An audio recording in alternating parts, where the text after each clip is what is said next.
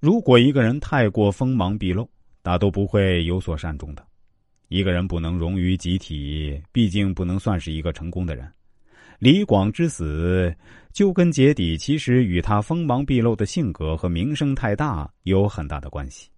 李广作为一位具有非凡勇气和机智，且能与士卒同甘共苦的将领，着实令人钦佩。但却由于锋芒太露而招致杀身之祸，也委实令人惋惜。再举个身边的例子，学生时代的张三，因为兼有三种特长而自负，文笔犀利，口才超好。体育成绩也很突出，在学校是有名的狠将，不怕同学，不怕老师，以为他们都比不上自己。进入社会后，他还是这样的骄傲自负，结果得罪了许多人。不过他觉悟很快，经过我的一番点拨，他开始慢慢收敛，从而消除了不少怨恨。陆游曾告诫他的儿子勿露所长，意思也就是说，不要太露锋芒。只有不露锋芒，想要害你的人才会减少。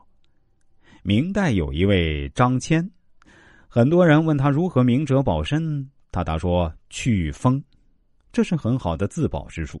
尽管是才华出众的人，也不能自大骄傲，必须适度的饰演自己的锋芒，懂得韬光养晦。孔子年轻的时候曾受教于老子，老子对他讲。良甲深藏若虚，君子盛德容貌若愚。即善于做生意的商人，总是隐藏其宝货，不令人轻易见之；而君子之人品德高尚，而容貌却显得愚笨。其深意是告诫人们：过分炫耀自己的能力，将欲望或精力不加节制的滥用，是毫无益处的。切斯菲尔德说过这样一句名言。要比别人聪明，但不要让他们知道。外露的聪明远不如深藏的智慧更有实际意义。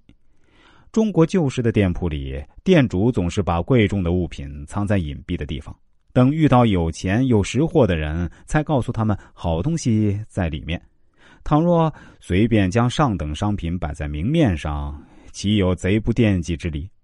不仅是商品，人的才能也是如此。俗话说：“满招损，谦受益。”才华出众而喜欢自我炫耀的人，必然会招致别人的反感。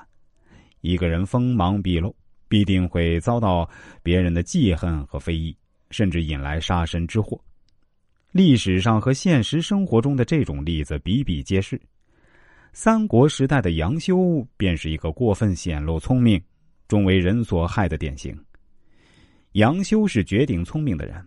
也很爽快，且才华横溢，奇才盖主。他为人恃才放荡，数犯曹操之忌，譬如鸡肋。曹操正苦闷于此，不知如何解脱，他却偏要捅穿这层薄纸，这自然就惹恼了曹操，犯了曹操的大忌。杨修之死，根植于他的聪明才智，也给我们留下了重要的启示：树大招风。在大功众赏面前，或身居高位之后，要更善于藏巧，切莫锋芒太露，妄自尊大，以免功高震主，引火烧身。